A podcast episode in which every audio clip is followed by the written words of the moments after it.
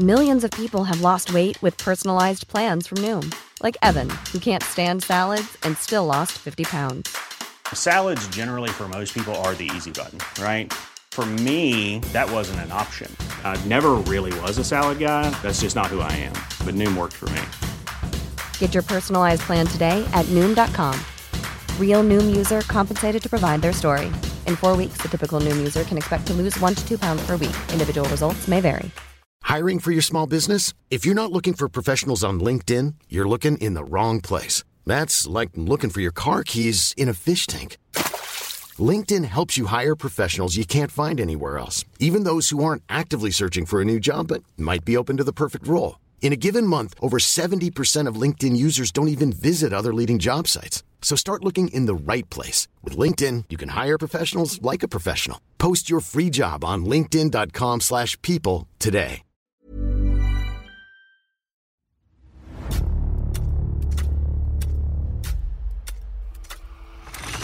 La nota roja en la prensa. Acontecimientos que conmocionaron a la sociedad. Esto es... Archivos secretos de la policía. En 1949, un triángulo amoroso terminó con un muerto, un detenido y una mujer que siempre se mantuvo al margen de la situación.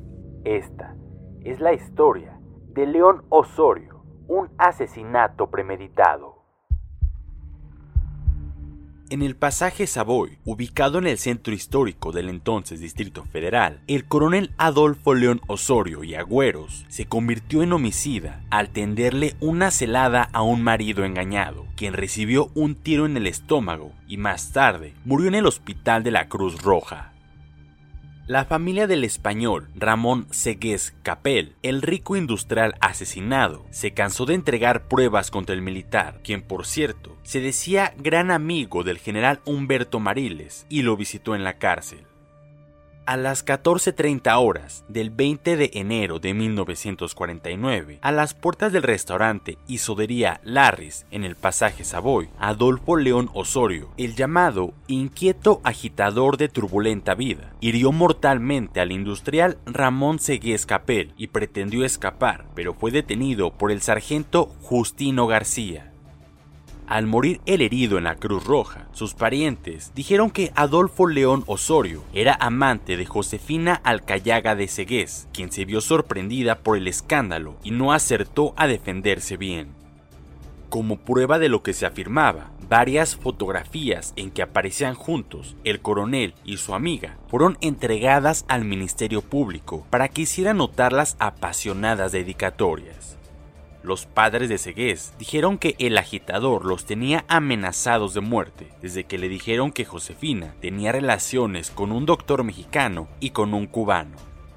José Segués Subies, nativo de Barcelona, España, nacionalizado mexicano, con estancia legal en el país desde 1905 y padre de Ramón, dijo que Osorio le había llamado por teléfono para exigirle que presionara a su hijo para que accediera a dejar libre a Josefina, pues en caso contrario, todos los Segués se arrepentirían. En cuanto a la señora Josefina Alcayata, el padre de Ramón dijo, Era la principal responsable de la tragedia. Regó el para que Ramón tuviera un trágico fin. Tenemos pruebas, muchas pruebas de que él era infiel.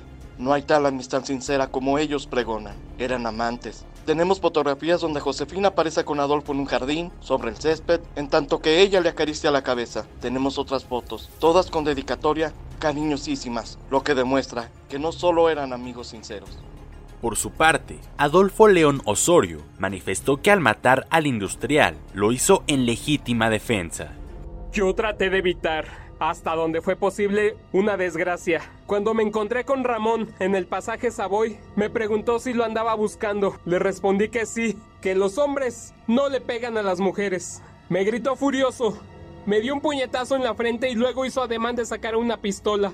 Inmediatamente saqué mi arma y le disparé, pero sin intenciones de matarlo. Le apunté al hombro, pero por el nerviosismo falló la puntería y el proyectil se le incrustó en el estómago.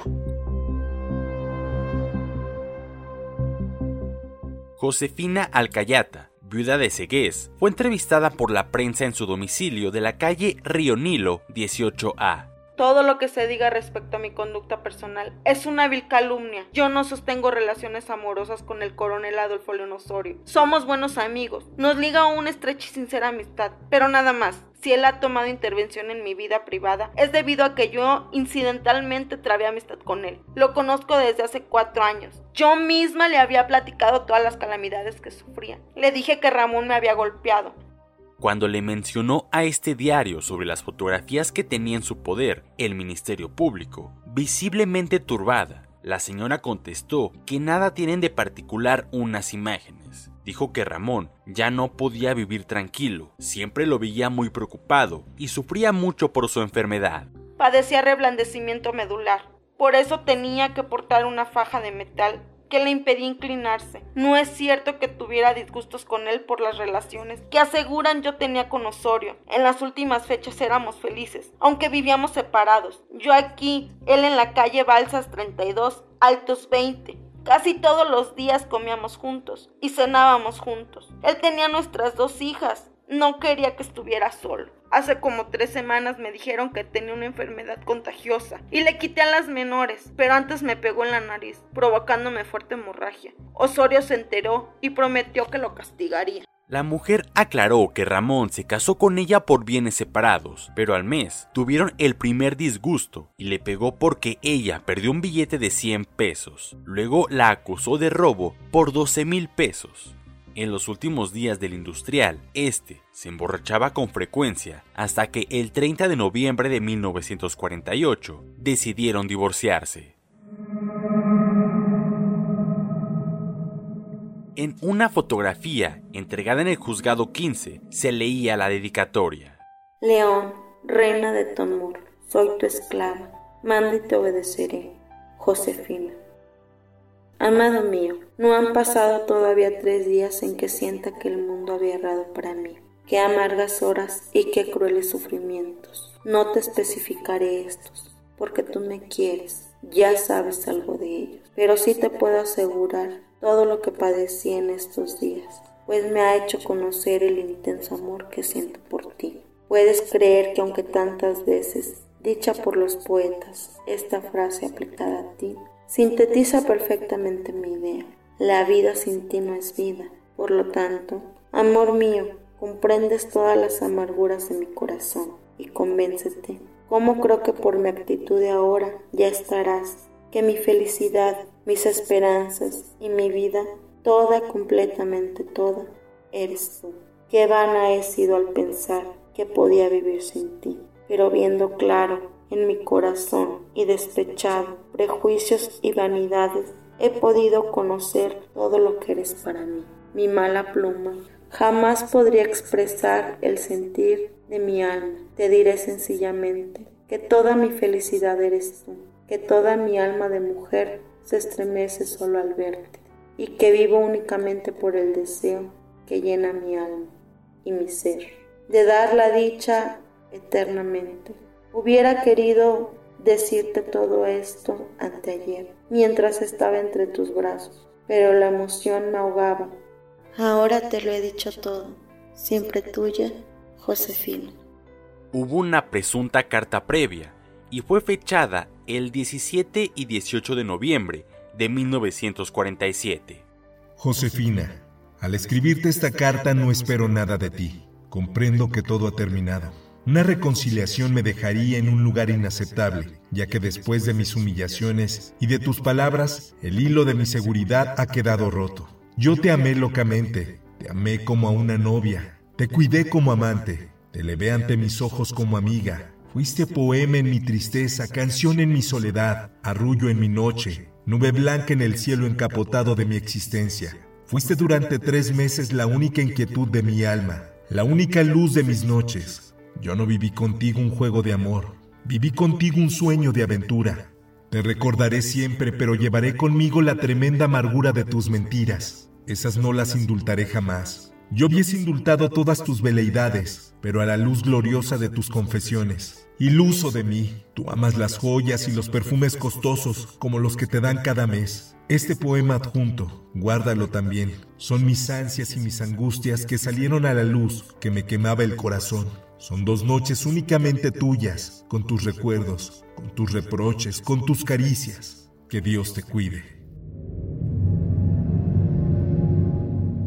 Adolfo León Osorio ya estaba en la prisión de Santiago Tlatelolco y el sábado 22 de enero de 1949, el juzgado 15 de la Quinta Corte Penal resultaba asfixiante, pues gran cantidad de gente entraba y salía. A las puertas del tribunal, los curiosos se arremolinaban ansiosos de no perder el menor detalle de las diligencias.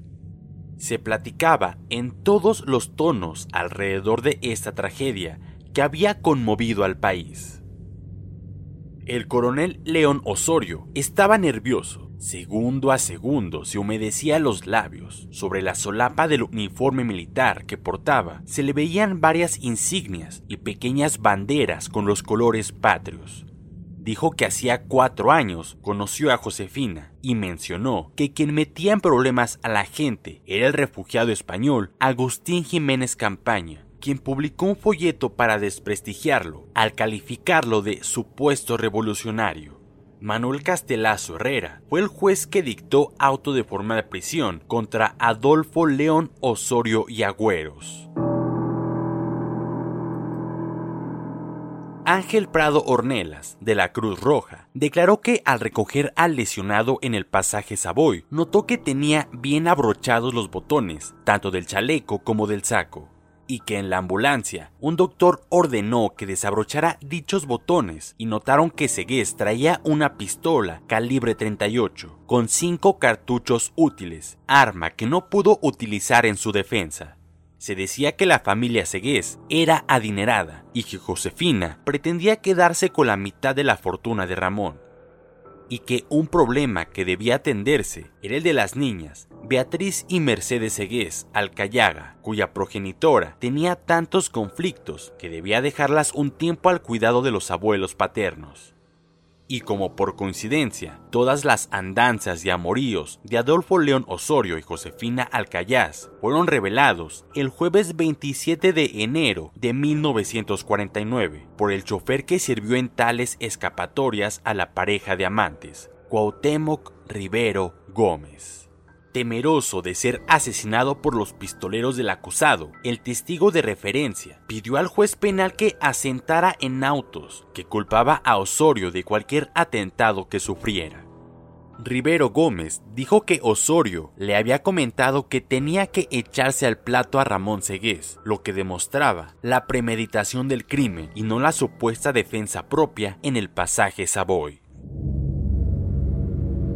Los celos del militar eran extraordinarios, a grado tal que un día compró unas barbas postizas y se hizo pasar como anciano minusválido para espiar más de cerca a la señora, dijo Carlos Ávila, otro chofer al servicio del coronel y poeta, cuya residencia era conocida como la Casa de los Delfines en San Ángel Inn.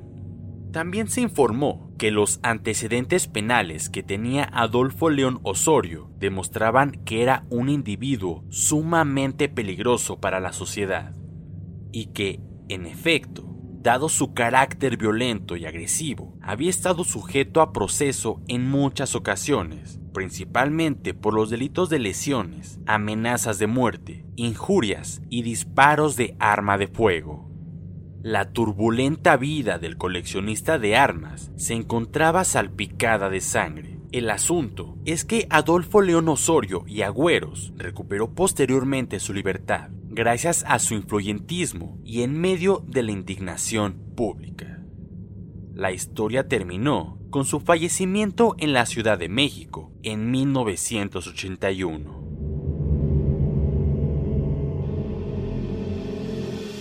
Puedes escuchar este y otros podcasts OM en Apple Podcast, Spotify, Google Podcast, Acast, Deezer, Amazon Music y seguir la conversación en la cuenta de Twitter arroba podcastom o al correo podcast arroba om.com.mx. Esta es una producción de la prensa y el Sol de San Luis para Organización Editorial Mexicana.